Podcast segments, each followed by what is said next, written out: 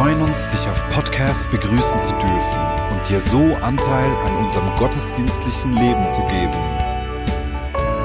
Wir danken dir für jede Form des Mittragens. Mit einer Online-Spende auf der Website kannst du die Vision der Vineyard Bern finanziell unterstützen. Wir wünschen dir viel Inspiration beim Hören der Botschaft und Gottes Segen.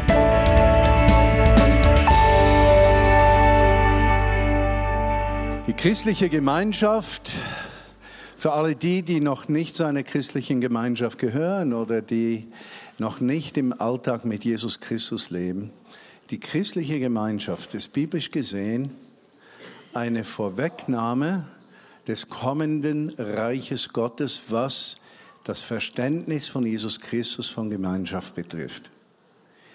Wir sind nicht christliche Gemeinschaft, wenn wir jeden Sonntag, Sonntag die gleichen Stühle wärmen. Ja. Wir sind auch nicht christliche Gemeinschaft, wenn wir dieselbe Musik hören. Wir sind noch viel weniger christliche Gemeinschaft, wenn wir fromm reden. Fromm Schnurren geht einem richtig auf den Geist. Christliche Gemeinschaft sind wir da, wo wir ein Zeichen der Hoffnung für andere Menschen sind. Wo mein Leben einen Unterschied ausmacht, am Ort, wo ich arbeite, Fahrradwerkstätte, immer noch, und Verkauf.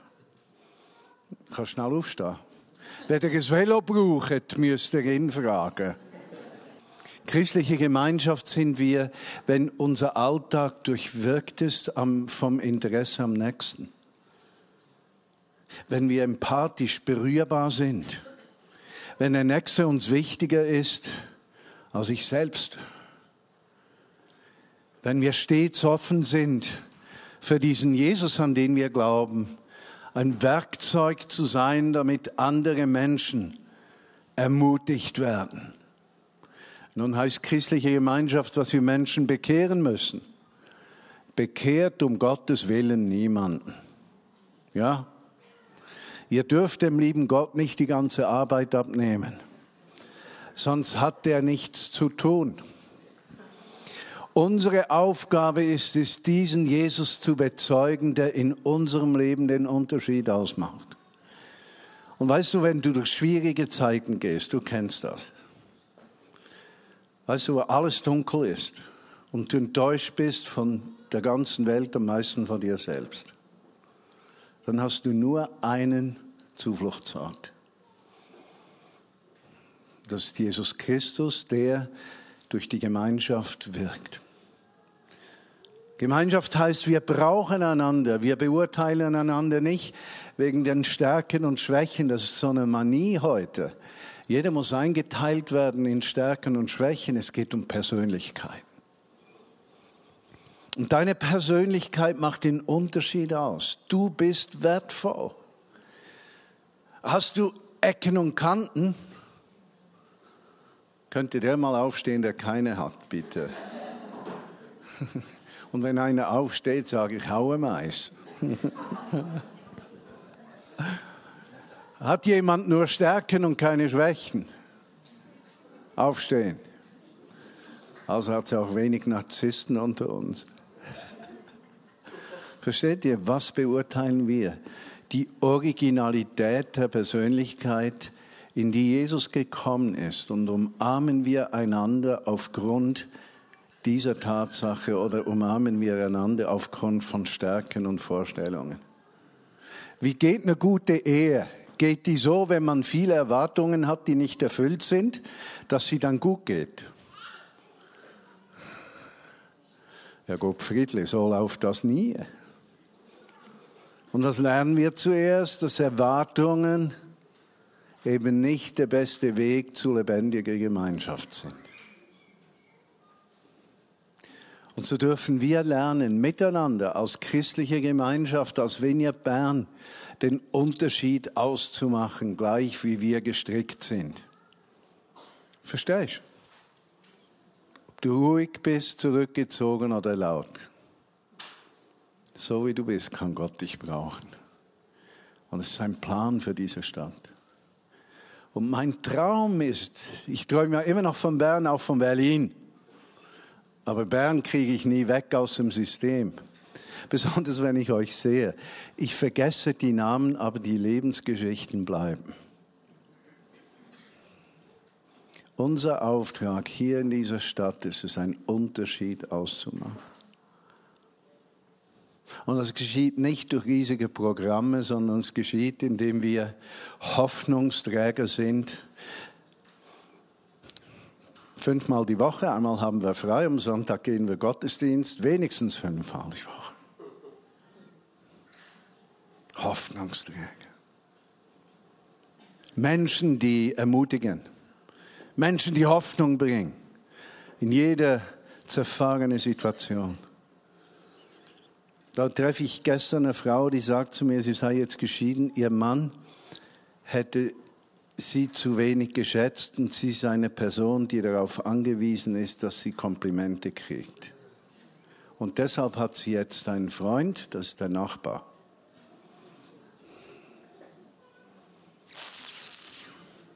Und da geht es nicht darum, schlecht über diese Frau zu denken. Es geht um die Frage, welche Hoffnung tragen wir für die Menschen um uns herum. Ja, das Thema heute, dritter Advent, liturgische Farbe gelb. Also vor 20 Jahren muss ich euch sagen, da hat jeder gesagt, ich hoffe, dass eBay wieder Meister wird. Habt ihr das mal gehört vor 20, 30 Jahren? Ja. Und, und äh, enttäuschte Hoffnung, die entmutigt den Menschen, nicht wahr? Aber die Hoffnung hatte auch keine Substanz. Heute musst du nicht mehr hoffen, heute ist es so. Großer Unterschied. Nun, das Thema heute ist tatsächlich Hoffnung.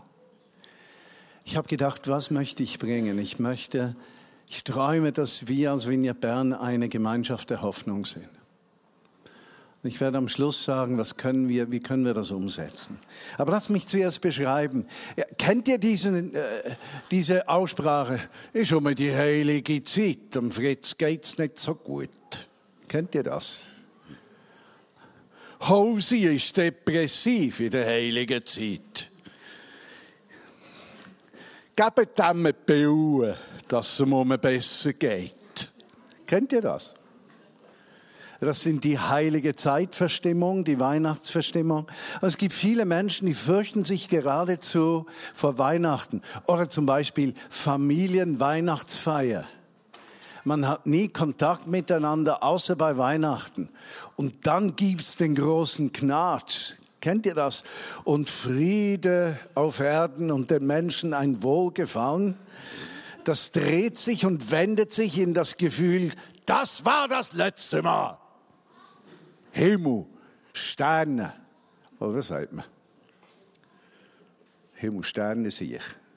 Das sagt man nicht. Das kann man sagen. Aber versteht ihr, was ich meine? Wir kennen das. Nicht jeder gleich. Aber diese Zeit hat ihre Herausforderung. Aber das ist nicht das Einzige. Arbeitsherausforderung. Wie lange musst du noch? Zwei Jahre, gell? Matthias wird in zwei Jahren Rentner. Aber er arbeitet gerne. Es macht ihm Freude, die Arbeit, die er tut. Gell?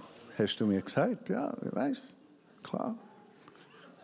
Aber wie viele fürchten sich, den Arbeitsplatz zu verlieren, sind unglücklich an der Arbeitsstelle. Da kommt äh, eine Frau zu mir heute im ersten Gottesdienst und ich sage, wie geht's dir? Ja, ich bin auf dem Raff. Und wie geht es nicht finanziell? Ja, im Moment geht es noch gut.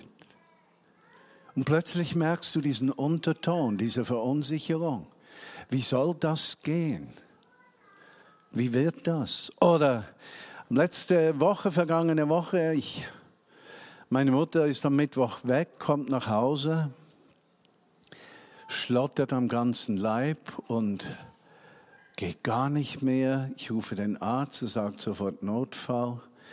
Und ich habe innerlich gemerkt, dass ich eine äußerst starke Mutterbindung habe. Ich habe solche Ängste entwickelt, dass sie stirbt. Ich habe am ganzen Leib gezittert und es war nicht mehr kontrollierbar und ich habe gedacht, ich bin doch sonst nicht so weich. Hey. Alles Dinge, die uns herausfordern. Und heute bin ich froh, es geht ihr besser. Sie hat eine Lungenentzündung, Wasser auf der Lunge, ist auch 89, versteht ihr? Aber ich habe gemerkt, Mütter sind nie alt. Mütter sind einfach Mütter. Ob die 120 sind oder 50, sie sind immer alt und nie alt. Das ist so. Oder kennst du das auch, diese Ängste, selbst zu versagen? Also sag mir mal, wer von euch hat Selbstzweifel oft? Hände hoch. Alle, die mich begleiten in dieser unangenehmen Situation. Selbstzweifel. Es geschieht irgendetwas und du hast das Gefühl, du hast es ausgelöst, du bist schuld oder du hättest was machen können, was, dann wäre das nicht geschehen. Oder wenn du dich anders verhalten würdest, dann wäre die ganze Welt gerettet oder weiß ich was. Selbstzweifel zerfressen die Seele. Und sie lassen die, die es haben, nicht aus. Und Selbstzweifel erbauen dich nicht. Die schlechteste Form von Selbstzweifel ist, wenn man sie auf andere dann wendet und zynisch wird. Dann kann man schon sagen, man ist weit von Gott weg. Oder, hey, Blockchain. Sagt jemandem das was, Blockchain? Ja, also mir sagte das nichts, bis unser lieber Herr Bundesrat Maurer gesagt hat, dass die Schweiz jetzt in Führung geht, was dieses Thema betrifft und wir an der Vorfront in der Schweiz der weltweiten Entwicklungen mitspielen werden. Äh, das ist vielleicht so eine Selbstüberschätzung, wie wenn wir Weltmeister im Fußball werden oder sowas. Aber trotzdem, damit werden also Daten an verschiedenen Orten abgelegt, so verstehe ich es im Moment. Und das stimmt nur zum Teil. Wenn du Fachmann bist, dann sagst du Schrott, oder? Aber was man zum Beispiel kann durch Blockchain ist, man kann Daten an verschiedensten Orten ablegen und vergleichen und sieht dann, wo zum Beispiel Fake News. Kennt ihr Fake News? Da ist ein uns bekannter Staatsmann, der oft mit diesem Wort spielt. Und das Verrückte dabei ist, dass der Mensch immer mehr unter Kontrolle kommt. Habt ihr das Wort Algorithmen schon gehört? Äh, ich erzähle euch, wie das funktioniert. Martin, das bin ich, kauft seiner lieben Frau Georgia, das ist meine Frau, ein Kleid. Er hat das entdeckt auf irgendeiner Webseite, die aber keine Kleider verkaufte, sondern einfach ein, äh, eine Werbung draufsetzte. Hat mir sehr gefallen. Habe gar nicht viel nachgefragt, habe die Bestellung ausgefüllt und glücklicherweise eine viel zu große Größe angegeben. Und auf jeden Fall kommt dann dieses Teil, dann merke ich, das kommt aus China. Und dann habe ich gemerkt, Chinesen haben andere äh, Bemessungen, also zum Beispiel ein XL ist bei uns so gut wie ein S Super Small. Ja, aber ich habe dann glücklicherweise die große Größe genommen, die hat meiner Frau gepasst. Soweit alles gut. Sache war auch nicht schweineteuer, war günstig. Von Fairtrade vergesst es. Ja, also da, da habe ich überhaupt nicht überlegt, aber es hat mir gefallen, jetzt trägt sie das und ist glücklich. Aber wisst ihr, was mit mir passiert ist seither? Ich habe jeden Tag, gleich auf welcher Seite Pop-ups so, puff, sehe ich wieder ein Damenkleid. Puff, kommt wieder ein Damenkleid. Puff, ich bin gar nicht mehr Herr meiner Sinne. Ich habe das Gefühl, das einzige Bedürfnis, das ich habe in meinem Leben, ist es, Georgia neue Kleider aus China zu kaufen. Ich bin so am Anfang von Fremdbestimmung, dass wenn ich Kleiderwerbung sehe, dass ich unkontrolliert rumzujapsen beginne Versteht ihr, was ich meine? Das stimmt nicht. Ich japse nicht. Und ich kenne das jetzt. Aber Leute, das kann uns Angst machen. Wir sind mehr kontrolliert, als wir denken. Ein amerikanischer Freund leitet eine ganze Währung, sagt zu mir, Hey Martin, this is true. I just said in front of my computer, tractor. Ich habe nur der, vor meinem Computer das Wort Traktor geäußert. And ever since I'm receiving ads of tractors. Und von diesem Moment an kriegte ich Werbung für Traktoren. Jetzt, ich weiß nicht, ob das etwas amerikanisch übertrieben ist. Also ich könnte mir das vorstellen. Aber trotzdem. Und was geschieht häufig mit Christen, wenn sie an solche Dinge denken? Sie entwickeln Verschwörungstheorien. Ja. Dann plötzlich ist der Teufel überall und wir müssen uns absichern und die EU ist der Teufel und und, und, und, und äh, wer noch? Ja, der Herr Trump auch und der Papst auch sowieso. Und, und, und dann gibt's nur noch Teufel in der ganzen Welt und die Welt ist nicht mehr erlöst von den Kräften der Welt, die Christenheit, sondern gebunden von den Kräften der Welt. Und die Frage stellt sich, was braucht diese Welt? Sie braucht Hoffnung. Ein Freund von mir, wir haben ihn mal zu einem Treffen eingeladen, der hat einen Vorschlag gemacht, der hat gesagt, hey, überlegt euch mal, 1. Korinther 13, 13. Glaube, Liebe, Hoffnung, diese drei, aber die Liebe ist die größte, genau. Und in meinem Naturell, wenn es da heißt, die Liebe ist die größte, sind die anderen zwei vollständig unwichtig wenn hier schon steht die größte. Dann sind ja die nicht groß. Und was nicht groß ist, ist nicht wichtig, also ist die Liebe wichtig. Und er schlägt Folgendes vor. Er sagt, könnte es sein, dass bis zum 19. Jahrhundert der Glaube stark gewichtet wurde in der Kirche. Gerechtigkeit aus Glauben.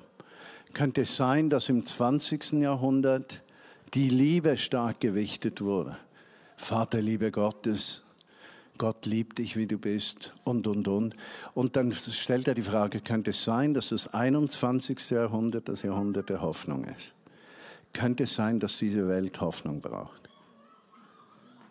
Und könnte es sein, dass wir vollständig umgeben sind von Kräften, die unser Verhalten kontrollieren und beeinflussen und wir am Schluss wie einem Gefängnis drin leben, aus dem es keinen Ausweg gibt, außer die Hoffnung.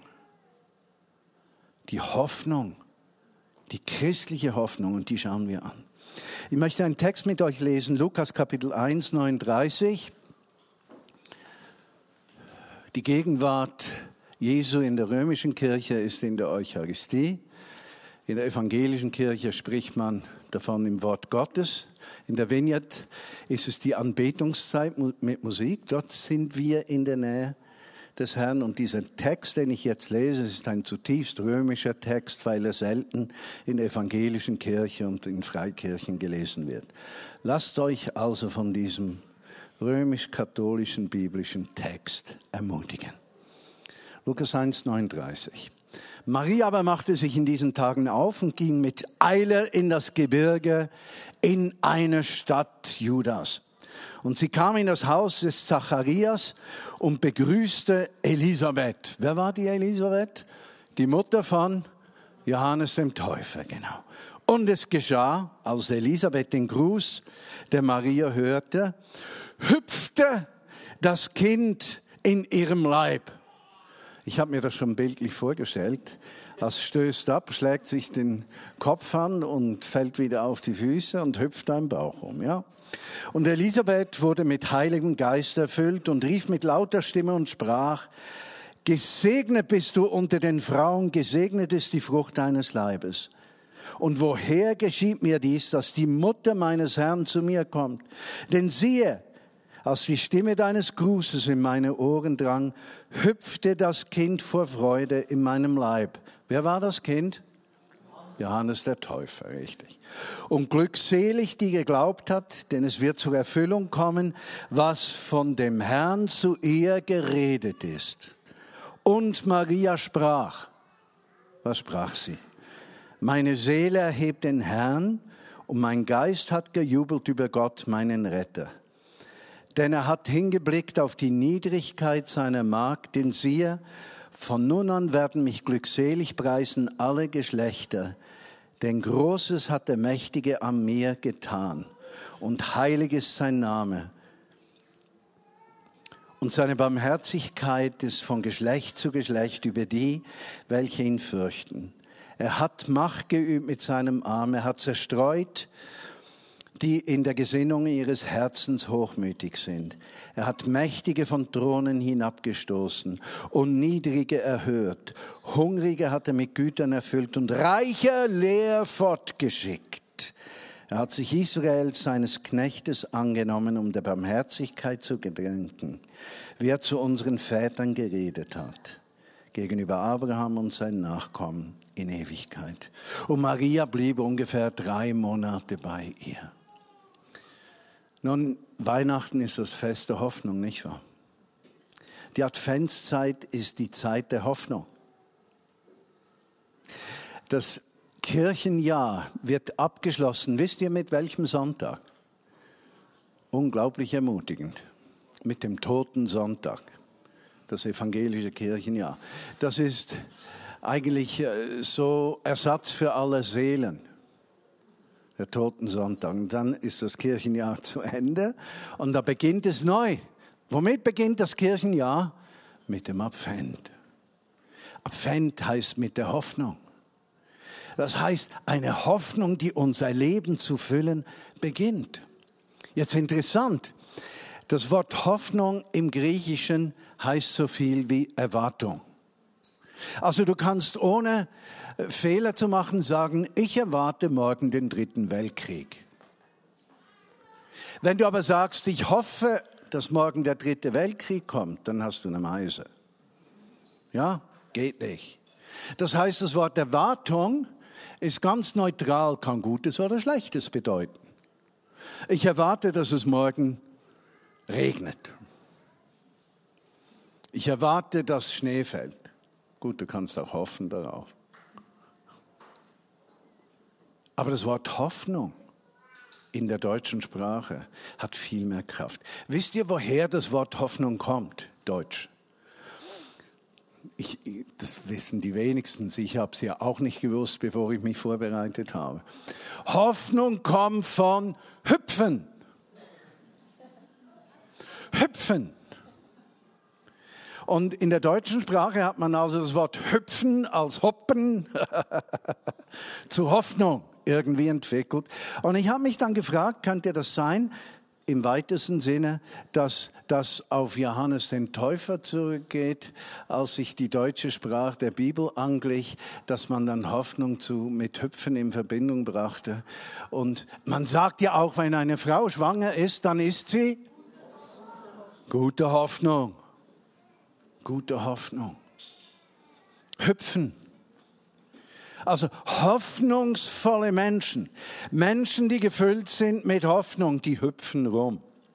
Also stellt euch vor, morgen gehst du arbeiten, du hüpfst aus dem Bett, du hüpfst ins Badezimmer, du hüpfst in die Küche, du hüpfst beim Kaffee trinken, dann hüpfst du in den Bus, hüpfst zum Arbeitsplatz und ganz Bern wird sich fragen, da gibt's einige Wahnsinnige, die hüpfen am Montag rum.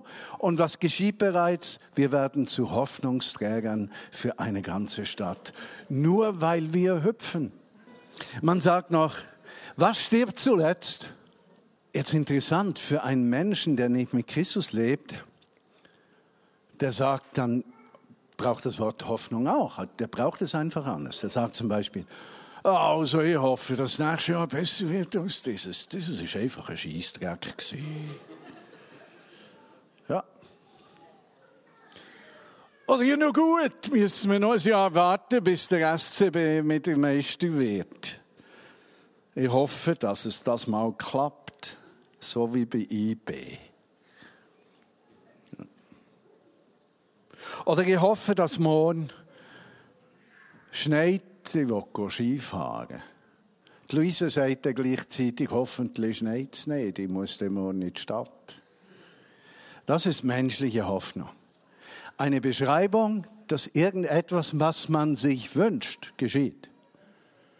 Aber die christliche Hoffnung, die denkt nicht so. Die christliche Hoffnung hat immer einen Ursprung. Und der Ursprung der christlichen Hoffnung, um es abzukürzen, ist, dass sich äh, der christliche Ursprung immer auf eine Verheißung bezieht. Den Text, den wir gelesen haben, da hüpfte Johannes der Täufer, schlug sich den Kopf am Mutterkuchen an, ist er tot. Deshalb hatte er später eine Glatze.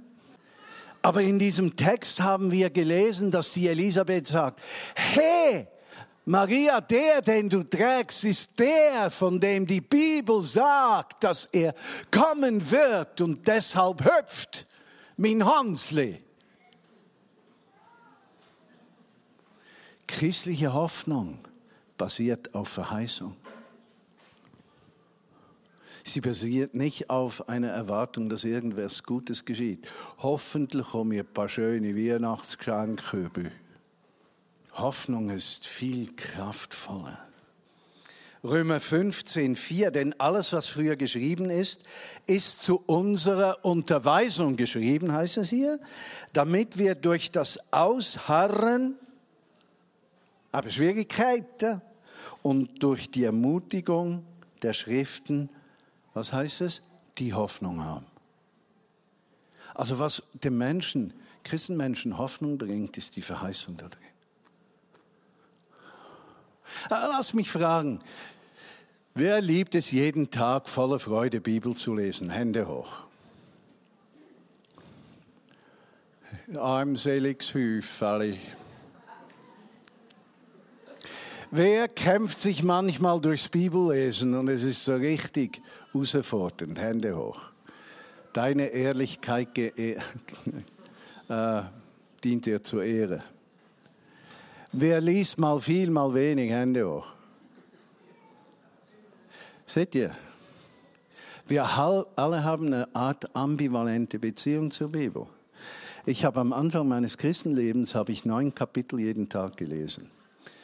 Jeden Tag. Und wenn ich dann mal zehn Tage nicht habe, dann musste ich 90 Kapitel nachlesen.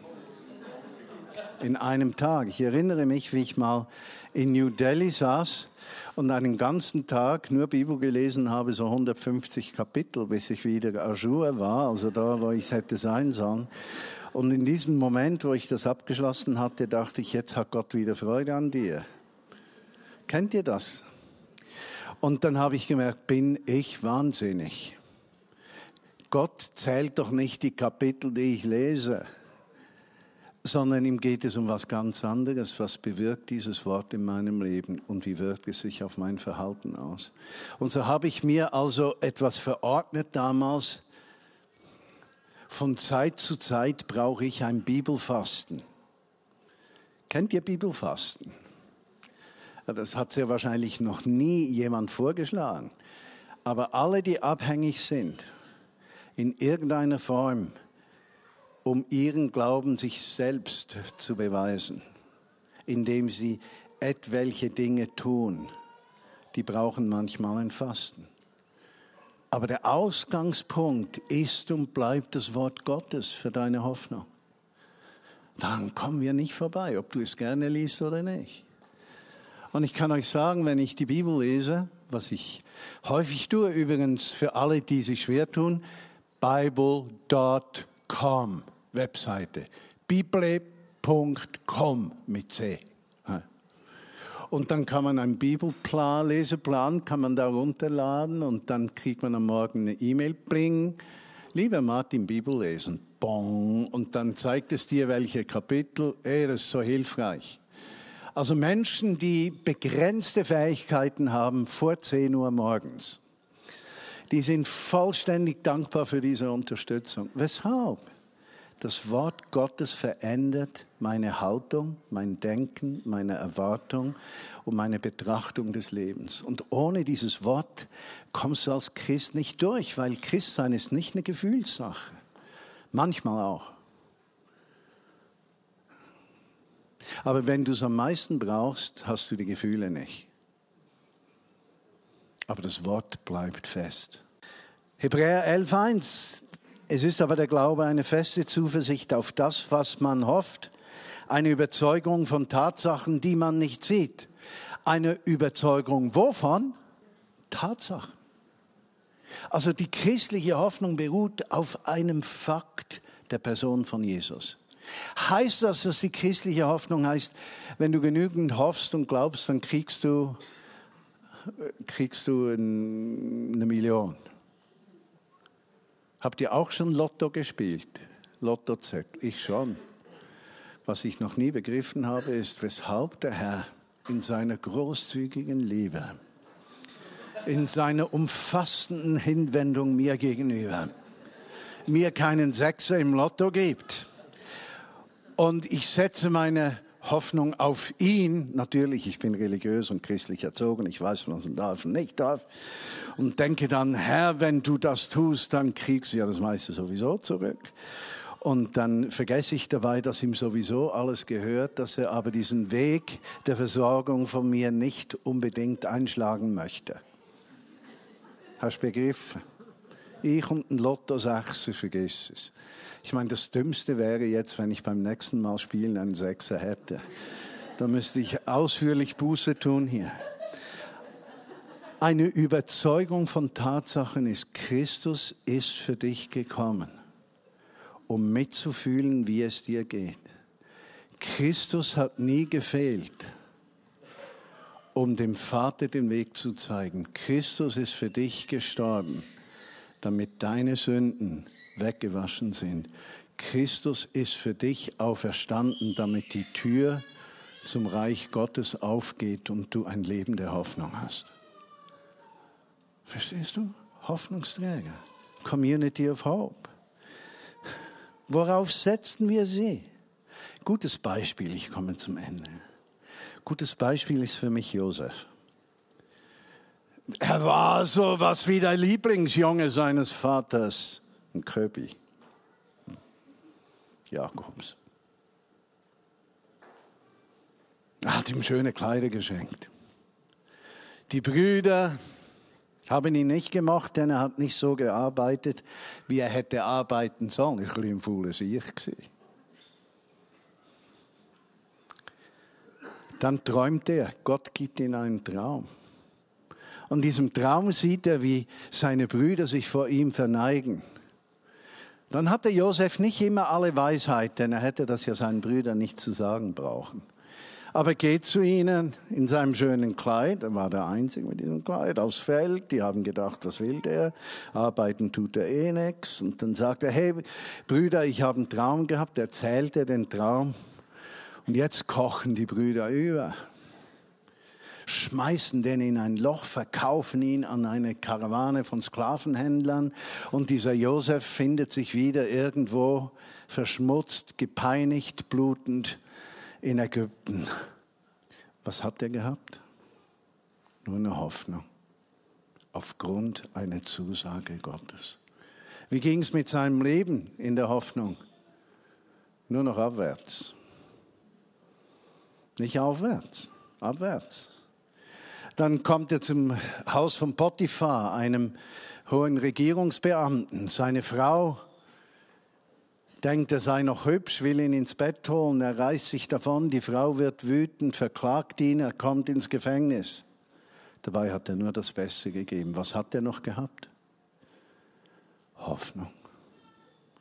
Im Gefängnis gibt es Gottes Führung. Einige haben ein Problem, haben einen Traum, er legt den Traum aus, erzählt ihn, das ist die Auslegung, wenn ihr rauskommt, dann bitte denkt an mich und vergesst mich nicht. Der Traum erfüllt sich und er wird vergessen. Irgendwann gibt es ein riesiges Problem und man erinnert sich an diesen Jungen da, diesen Juden da, Hebräer da, Schafzüchter da, stinkender, holt den mal, Gott braucht ihn, er wird zum höchsten Beamten. Dann kommt seine Brüder, er erkennt sie. Dann kommt sein Vater, er rettet sie. Dann stirbt sein Vater und die Brüder sind voller Angst, dass er sich rächen würde. Und was tut Josef? Er verzieht sich, weint und sagt, für eine Zeit wie diese hat Gott das alles zugelassen. Und er wurde zum Retter seiner Familie. Was hatte er? Nur etwas. Hoffnung.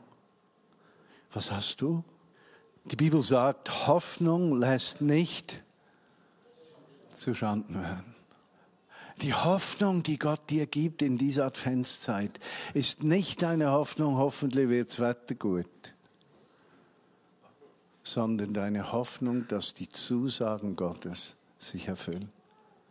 Im Bewusstsein, eines Tages werden sie sich erfüllen. Wir haben keine Kontrolle über den Zeitrahmen, keine Kontrolle über das Maß, keine Kontrolle über die Art, aber wir haben Hoffnung. Und darf ich zu guter Letzt sagen, meine Lieben, was braucht diese Stadt am meisten? Hoffnung. Was braucht diese Dame, die uns besucht hat gestern am meisten in ihrer Ehesituation, Scheidung und Freundschaft? Hoffnung. Bringt es ihr was, wenn ich sage, also das finde ich jetzt recht schlecht und neben den Schuhen, dass du einen Freund hast und bla bla bla bla. Also das geht, geht gar nicht. Das hilft dir nicht. Hoffnung. Was bist du? Ein Hoffnungsträger. Was sind wir? Menschen, die diese Stadt verändern. Mit jeder Begegnung Hoffnung bringen. Wie wäre es, wenn du dir vornimmst, in dieser Woche jeden Tag bei einer Person Hoffnung auszulösen. Du kannst auch hüpfen vorher. Also es wäre ja auch noch spannend. Wir hüpfen von jetzt durch die Stadt. Das wäre vollständig cool. Ich meine, das würde nicht lange dauern. Da würden die sagen, es sei eine Massenepidemie ausgebrochen. Es gibt sowas, dass sich Leute zu Tode tanzen. Hast du das mal gehört? Doch, das war so in China, glaube ich, so eine Epidemie. Aber wir könnten hüpfen. Aber wie wäre es, wenn du dir zeigen lässt, für wen du ein Hoffnungsträger sein kannst diese Woche? Deine Mutter, dein Vater, deine Nachbarin, dein Nachbar. Vielleicht jemand, der schwierig ist, der dich herausfordert. Und nimm dir doch jeden Tag eine Person vor. Ob es sich erfüllt oder nicht, liegt nicht in deinen Händen. Aber wenn plötzlich wir als Vineyard Bern zu Hoffnungsträgern werden, glaub mir, wir werden nicht die einzigen Jesus-Nachfolger sein, die so leben. Diese Stadt wird ein neues Feuer kriegen. Lass uns beten. Jesus, ich danke dir, dass du diese Worte brauchst. Ich habe sogar die Kontrolle über die Uhr verloren, weil keine hier ist. Aber nun gut. Jesus, ich bitte dich, komme mit deinem Geist. Erlaube uns als Vineyard Bern eine Gemeinschaft der Hoffnung zu sein eine Gemeinschaft von Hoffnungsträgern, dass Hoffnung unser Herz füllt und dass jede Begegnung, die wir haben, gleich mit wem, Polizei zum Beispiel wegen einer Geschwindigkeitsübertretung, Hoffnungsträger. Einkauf in der Migros an der Kasse, Hoffnungsträger. Begegnung am Arbeitsplatz mit einem Gefangenen, Hoffnungsträger. Zeige uns, Herr, dass unsere Leben den Unterschied ausmachen und zeige uns, dass wir miteinander Hoffnungsträger sind und dass wir über unsere eigenen Bedürfnisse hinwegschauen können zu den Nöten des Nächsten und nicht Gefangene unserer selbst sind.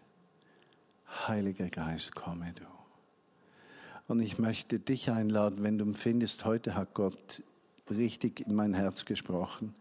Steh doch auf, damit wir dich segnen können, damit wir das bestätigen können, dass es nicht nur eine Predigt ist, die vorbei ist, sondern etwas auslöst kommende Woche. Dann steh doch jetzt auf. Und Herr, es kommt mir vor, als hätte ich heute vor allem zu mir selbst gepredigt.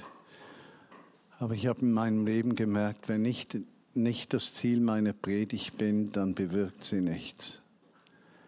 Heiliger Geist, begegne uns. Schenke uns offene Augen, offenes Gehör, Sensibilität für die Menschen, Empfindsamkeit für Situationen. Herr, reinige uns von jedem Verlangen, Menschen zu richten für ihre Situation und negativ zu sprechen. Öffne uns, dass wir jeden Menschen mit deinen Augen sehen. Und diese Stadt eine fundamentale Veränderung leben kann, weil einige Samenkörner, einige Seelen sich verschenken. Danke, Jesus, dass du das tust durch uns. Amen.